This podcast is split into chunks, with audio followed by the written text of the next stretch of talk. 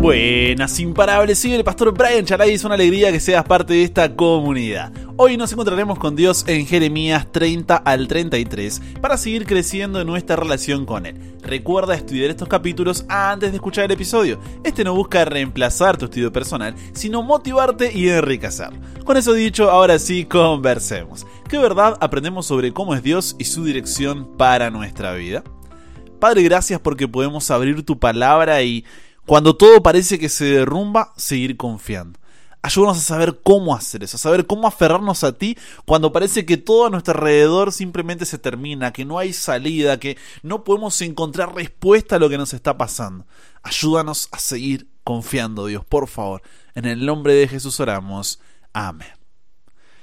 Se nos hace difícil confiar en las promesas de Dios hablando de un futuro de esperanza cuando nos miramos a nosotros mismos o a la situación en la que estamos.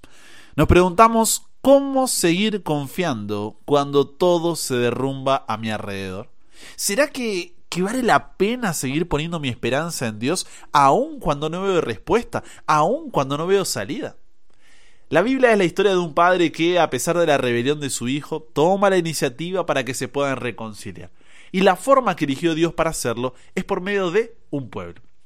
Un pueblo que comenzó con Abraham y luego más conocido como el pueblo de Israel, que debía representar a Dios delante de las naciones paganas para que conocieran al único y verdadero Dios volviendo a Él. Para esto realizó lo que en la Biblia se conoce como pacto, pero el pueblo de Dios invalidó el pacto al no cumplir con su parte del compromiso, y en lugar de convertir a las naciones a Dios, ellos se convirtieron a los dioses de las naciones. Y ahora, por medio del profeta Jeremías, Dios le dice al pueblo que deberían enfrentar las consecuencias de dicho pacto. ¿Qué sucedería con el pueblo? Sería atacado por el imperio de Babilonia, que dominaba la región del antiguo cercano oriente a pesar de tener que enfrentar sus consecuencias. Jeremías 30 dice que no todo estaba perdido, que Dios rescataría a su pueblo y sanaría sus heridas. Y aquí, aquí entra la pregunta que nos hicimos al comienzo. Imagina que tú estás ahí con los judíos de la época de Jeremías. Miras a tu alrededor es cuestión de tiempo para que tu ciudad y templo sean destruidos por los babilonios y sinceramente te cuesta confiar en esa promesa de Dios de que no todo estaba perdido, de que te iba a rescatar, de que iba a sanar tus heridas. Parece más una fantasía, vamos a decir, que una realidad. Entonces, los próximos capítulos son Dios mostrándonos tres razones por las cuales debemos tener puesta nuestra esperanza en Él, independientemente de cómo se vea nuestra realidad. La primera razón para seguir confiando en Dios cuando todo a nuestro alrededor se derrumba está en Jeremías capítulo 31 versículos 2 al 3 que dice así. Así ha dicho Jehová, el pueblo que escapó de la espada halló gracia en el desierto cuando Israel iba en busca de reposo. Jehová se manifestó a mí hace ya mucho tiempo diciendo, con amor eterno te he amado, por tanto te prolongué mi misericordia. Y esto, esto se repite una y otra vez, de diferentes maneras en todo el capítulo 30 y 31. Pero, en otras palabras, lo que Jeremías dice es, la prueba de su amor pasado es garantía de su amor futuro. Voy de nuevo, préstame tus oídos. La prueba de su amor pasado es garantía de su amor futuro. Nadie pensaba que el pueblo de Israel podría ser liberado del gran Egipto. Pero, ¿sucedió o no sucedió? Entonces, si te digo que sucederá, les dice Dios, así será. Al final, no tenemos nada que temer del futuro a menos que olvidemos la manera en que el Señor nos ha conducido y lo que nos ha enseñado en nuestra historia pasada en esos momentos donde te cueste ver la esperanza de las promesas, vea su palabra. Dios podría habernos enviado un libro enumerando qué cosas hacer y qué cosas no hacer, pero no, Él decidió revelarse en la historia. ¿Para qué? Para que esa historia sea un testimonio viviente del Dios a quien servimos.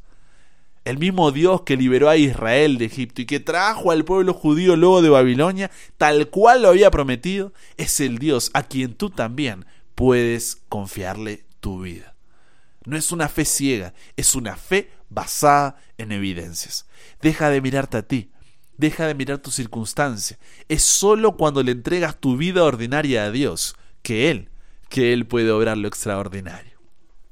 La segunda razón para seguir confiando en Dios cuando todo a nuestro alrededor se derrumba está en Jeremías capítulo 31, versículos 31 al 33 que dice, He aquí que vienen días, dice Jehová, en los cuales haré nuevo pacto con la casa de Israel y con la casa de Judá. No como el pacto que hice con sus padres el día que tomé su mano para sacarlos de la tierra de Egipto, porque ellos invalidaron mi pacto, aunque fui yo un marido para ellos, dice Jehová. Pero este es el pacto que haré con la casa de Israel después de aquellos días, dice Jehová. Daré mi ley en su mente y la escribiré en su corazón, y yo seré a ellos por Dios, y ellos me serán por pueblo. ¿Qué nos dice aquí? Que la fidelidad de Dios no depende de la nuestra. El pueblo de Judá había sido infiel al pacto. Pero como dice 2 de Timoteo 2.13, aunque nosotros seamos infieles, él permanece fiel. ¿Por qué? Porque Él no puede negarse a sí mismo. La fidelidad para Dios no es algo que hace, sino que es parte de su naturaleza. Ahora, ¿en qué consiste este nuevo pacto? ¿Significa que las condiciones que regulan las relaciones entre Dios y su pueblo cambiaron? Mira, el tema de los pactos es tan importante que la Biblia está dividida por estos lo que conoces como Antiguo y Nuevo Testamento no es más que otra forma de decir Antiguo y Nuevo Pacto. Entonces, ¿qué significa exactamente que Dios hace un nuevo pacto? Está diciendo que antes se salvaban de una manera y ahora es por otra. ¿En qué consiste exactamente? Mira, no podré desarrollar ampliamente el tema en este episodio, pero lo veremos más a fondo cuando estudiemos el libro de Hebreos, que ahora mencionaremos brevemente. La primera pregunta que tenemos que hacernos es ¿por qué Dios dice que hará un nuevo pacto? ¿Acaso el otro era anticuado o antiguo? ¿Tenía fallas? ¿Dios había equivocado? Repito, ¿por qué Dios hará un nuevo pacto? Los versículos que acabamos de leer en Jeremías dicen que el problema del antiguo pacto no estaba en el pacto, no estaba en Dios, el problema fue el pueblo y su infidelidad. Es más, lo compara con un matrimonio y les dice, yo siempre fui un marido fiel, ustedes fueron los que estuvieron ahí acostándose de cama en cama con otros dioses. Entonces, el problema con el antiguo pacto es que se había roto. Pero Dios, sin importar cuán infiel haya sido el pueblo, sin importar la apostasía, la rebelión y la desobediencia entre ellos, todavía tenía la disposición de tener una relación de pacto con todos los que estén dispuestos a arrepentirse, ser fieles y reclamar sus promesas. Una vez que comprendemos que el problema con el antiguo pacto no era el pacto en sí, ni Dios, sino nosotros que lo rompimos, la pregunta que surge es, bueno, pero ¿con quién haría Dios este nuevo pacto? Jeremías 31:31 31 dice, con la casa de Israel y con la casa de Judá. Esto significa que solo los descendientes literales de Abraham, los judíos de sangre y nacimiento, podrían ser parte de este nuevo pacto. No, recuerda que la nación hebrea no merecía ningún honor o privilegio. No había nada que los hiciera merecedores de la gracia divina. Eran un grupo de gente sin gran cultura ni prestigio, no poseían cualidades personales especiales que justificaran esa elección que Dios había hecho por ellos. Y si bien Dios les entregó a ellos las promesas del pacto, estas no eran exclusivas para ellos. Ellos eran un medio para qué? Como dice Isaías 56, 6 y 7, la casa de Dios sea llamada casa de adoración para todos los pueblos, ya sean judíos o gentiles. Ser parte de Israel, el pueblo de Dios, no era por descendencia, sino por fe en el Dios de Israel. En otras palabras, tú y yo, cuando aceptamos las promesas del pacto de Dios, pasamos a ser parte del Israel espiritual. Pablo en Romanos 11, 17 nos llama de injertos y en Romanos 8, 14 al 17 nos dice que somos adoptados en la familia de Dios. Por lo que el nuevo pacto, al igual que el antiguo pacto, es para todos los que crean en el Dios del pacto, sin importar si es judío o gentil, es independiente de la nacionalidad. Vamos bien hasta aquí.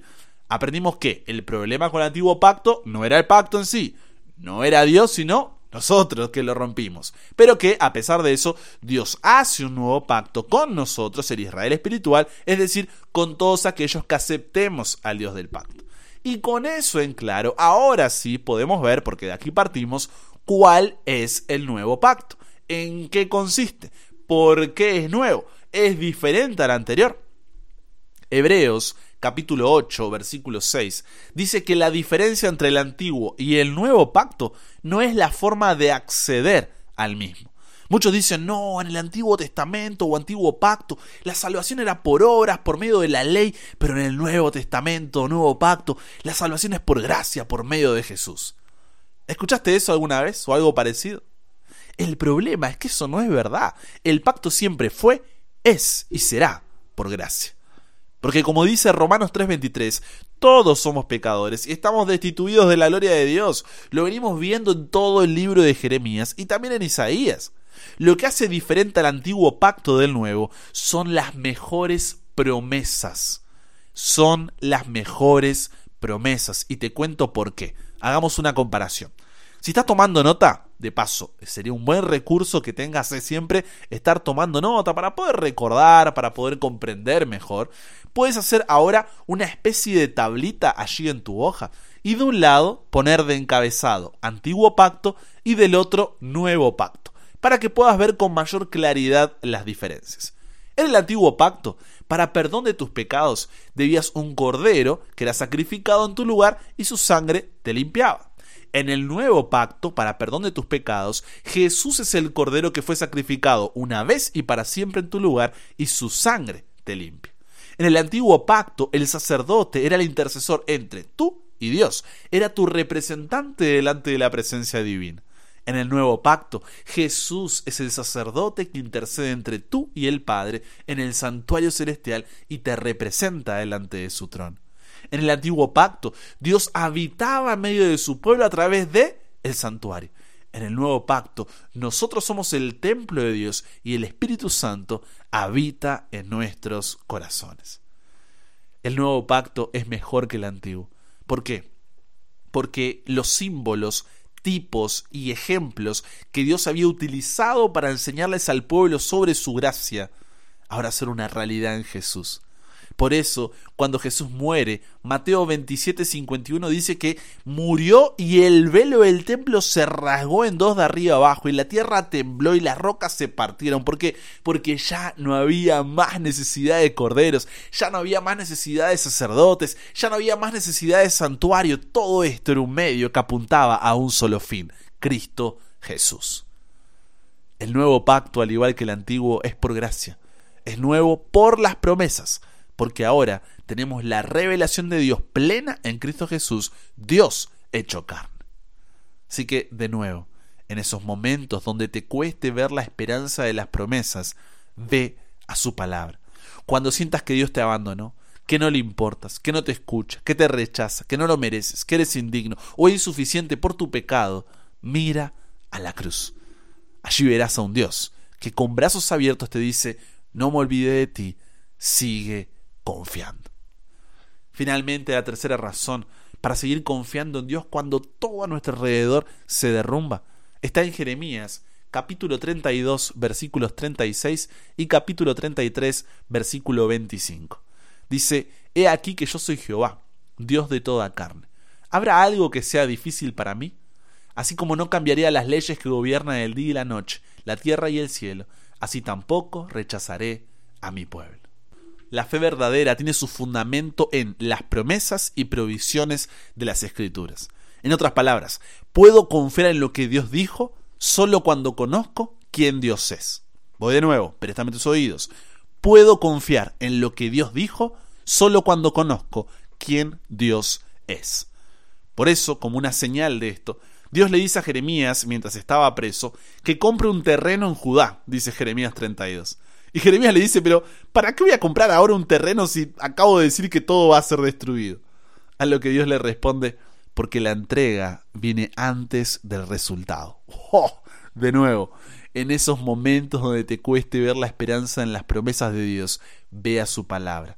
Si te miras a ti, no encontrarás salida. Si miras tu condición, no hallarás solución. Pero si miras a Dios, dirás como Jeremías 33:11, alabad a Jehová de los ejércitos, porque Jehová es bueno, porque para siempre es su misericordia. Ya que tu confianza no está en ti, sino en ese renuevo, como dice Jeremías 33:15, que es Jesús en quien tenemos salvación. En conclusión, yo no sé cómo te ves a ti mismo o cómo ves la situación en la que estás. No sé cuál es tu realidad donde sientes que todo se derrumba a tu alrededor. No sé qué es lo que te hace cuestionar si vale la pena poner tu confianza en Dios, aun cuando no ves respuesta o salida. Pero si cada día buscas a Dios en su palabra y haces de esto tu prioridad, recordarás las tres razones para seguir confiando cuando todo se derrumba. Primero, no tenemos nada que temer del futuro, a menos que olvidemos la manera en que el Señor nos ha conducido y lo que nos ha enseñado en nuestra historia pasada. Segundo, cuando sientas que Dios te abandonó, que no le importas, que no te escucha, que te rechaza, que no lo mereces, que eres indigno o insuficiente por tu pecado, mira a la cruz. Allí verás a un Dios que con brazos abiertos te dice, no me olvidé de ti. Y recuerda que la fe verdadera tiene su fundamento en las promesas y provisiones de las Escrituras. Confías en lo que Dios dijo cuando primero confías en quién es Él. El pueblo finalmente, ¿sabes qué pasó? Volvió a su tierra. Las promesas de Dios se cumplieron. Así que sigue confiando. Dios, Dios todavía no ha terminado contigo. Hay esperanza, aunque todo a tu alrededor o tú mismo sientas que te derrumbas. Conversamos con Dios sobre esto. Padre, tú sabes cómo nos sentimos. Muchas veces nos damos más, miramos a nuestro alrededor y decimos, ¿hasta cuándo, Dios? ¿Hasta cuándo? Pero gracias porque nos has dejado este mensaje hoy que nos, nos ayuda a por lo menos quitar nuestros ojos de nosotros y de nuestra situación y colocarlos en ti. Ayúdanos a mirar hacia atrás, a poder saber quién es el Dios que está a nuestro lado. Ayúdanos, Señor, a mirar la cruz, para recordar que no te olvidaste de nosotros. Y por favor, guíanos para cada día conocerte más y de esa forma poder confiar más en lo que tú nos dices. Que esto sea una decisión diaria. Mirar hacia atrás, mirar hacia la cruz y mirar hacia tu palabra. Gracias Señor porque así como cumpliste tus promesas con el pueblo y ellos fueron restaurados, también lo harás con nosotros. Danos paciencia a largo plazo y perseverancia a corto plazo. Paciencia para entender que es un proceso, para poder esperar, para poder depender de ti y perseverancia para cada día buscarte, para cada día tomar tu mano y para no soltarte. Cámbianos, renuévanos, transfórmanos, somos tuyos. En el nombre de Jesús oramos. Amén con eso llegamos al final. Comparte con otros lo que aprendiste hoy. Súmate a la comunidad en WhatsApp totalmente gratis si todavía no lo has hecho para recibir una notificación en tu celular cada mañana, escuchar los episodios sin conexión, tener material extra, hacer tus preguntas, acceder a contenido exclusivo y te espero en el siguiente para que nunca pares de aprender y nunca pares de crecer. ¿Por qué? Porque hasta el cielo no paramos.